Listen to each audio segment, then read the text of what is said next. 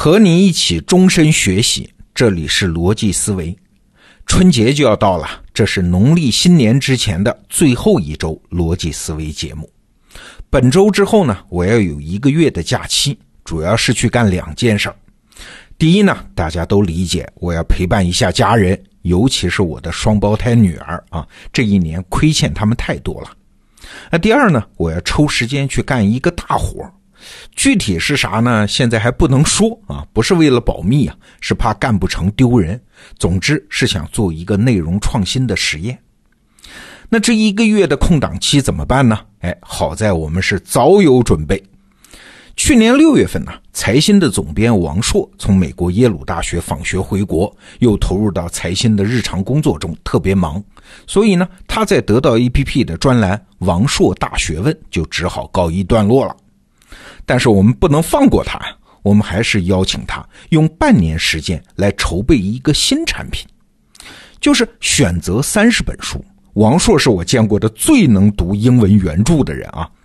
那什么样的三十本书呢？就是对提升认知有重大帮助的三十本书，用他的视角来帮咱们得到用户做深度的解读。这个产品啊，现在已经基本打磨完成，名字就叫三十天认知训练，预计是在二月一号，就是本周四，在得到 APP 上线。那这一周呢，我就从中随机抽出四篇，对它的解读再做解读，也算是把王硕这个朋友介绍给逻辑思维的用户。那今天呢，我从王硕老师准备的三十本书里选择了。《超级合作者》这本书，它的作者啊是美国的一个进化动力学家，叫诺瓦克。这本书主要讲啥呢？讲的就是两个字：合作啊，包括人类为什么要合作，合作对于人类社会的意义等等。但是啊，从这本书里，王硕老师却读出了一个特别有意思的话题，就是报复。哎，就是那种以牙还牙、以眼还眼的报复。那为什么要单挑报复这个话题来讲呢？哎，因为报复这个事儿啊，其实挺奇怪的。我们都知道啊，人类进化到今天，所有的情感情绪，其实都是啥？都是一套有利于个体生存行为的快捷方式。那啥叫快捷方式呢？就像咱们用电脑一样，按一个按钮就可以起到按一串按钮的作用，就叫快捷方式。所谓人类的情感情绪也一样啊，就是让我们在不动脑子的情况下，它就可以凭借本能启动一大串有利于我们个体生存的行动，这就是情感情绪。比如说高兴啊，我们看见甜的东西啊，好吃的东西，高兴，为啥？因为它能提供能量。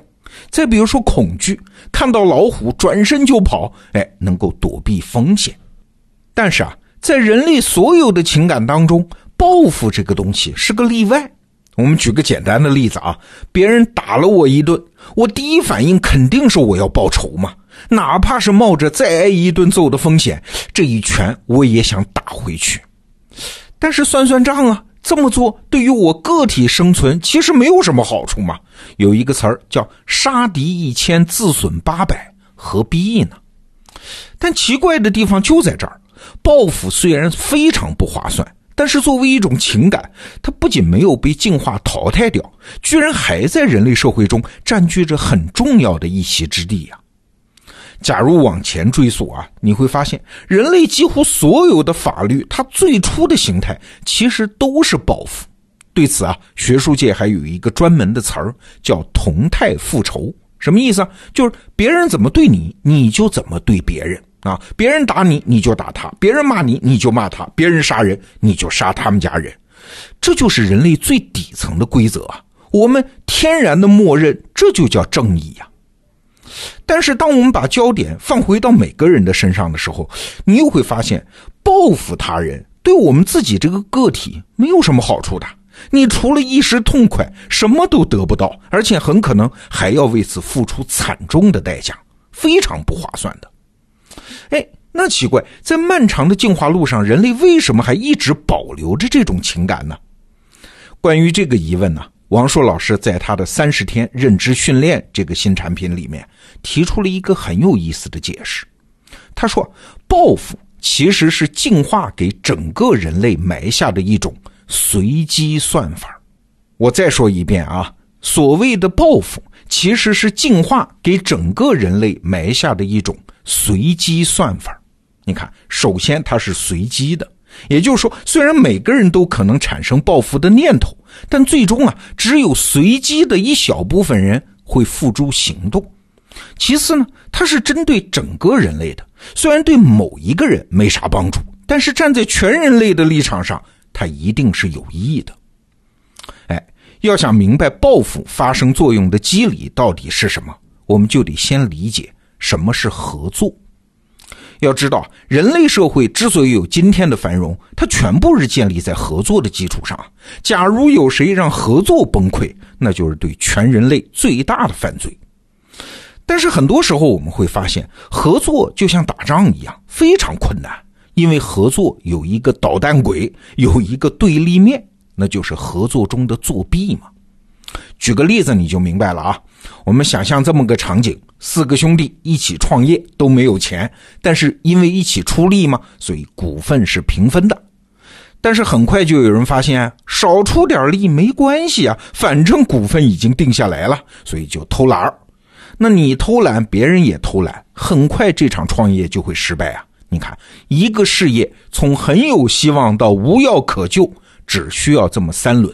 啊，第一轮大家承诺合作，第二轮有人作弊呀，而且不用承担任何后果啊，哎，第三轮紧接着就来了，其他的人跟着一起作弊，导致整个游戏马上结束，那咋办呢？哎，我们为了避免 game over 游戏结束，我们就需要在合作和作弊之外引入第三种玩法，那就是报复嘛。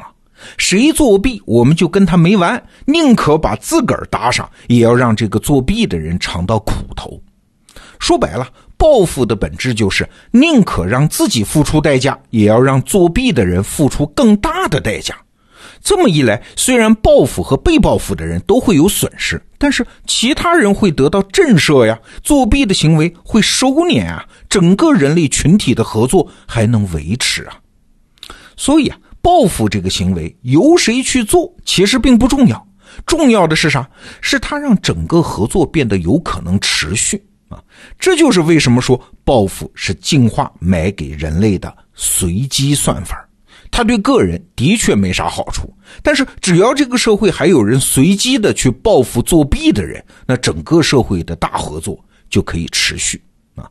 借用王朔老师的话来说，报复其实就等于是一部分人。自费去做公益，那说到这儿，我们就能理解了。其实报复和人类的其他情感，它不在一个层次上啊。其他的情感都是有利于个体的生存，但是报复呢，虽然是由个人来承担代价，而且是不划算的代价啊，但是获得好处的是整个人类群体。哎，明白了报复的这个原理，我们再来反思我们现代人的行动方式。我们假设啊，假设有人在微博上骂了你，或者在公交车上推了你一把，又或者其他更过分的行为，那你心中啊应该升起三个念头。第一个念头呢，是我被欺负了啊，所以我想报复，这很正常啊。就像我们刚才说的，这是整个人类的随机算法，你临时承担了一个而已。那第二个念头呢，不是放任自己真去报复啊。为啥？因为我们不是生活在远古时期啊！现代社会为了维护协作，已经发明了很多方法，比如说法律。所以啊，我们情感里的、基因里的那套快捷方式版本已经过时了。不仅对我们自己没啥用，对整个人类社会也没啥用啊！它是一个被废弃的工具。所以你不该报复啊！虽然在情感上接受这一点有点难。那怎么接受呢？哎，第三个念头就应该升起来了。你发现没有啊？在现实生活中，越是成功的人，就越不会选择用报复性策略来实现正义。为啥？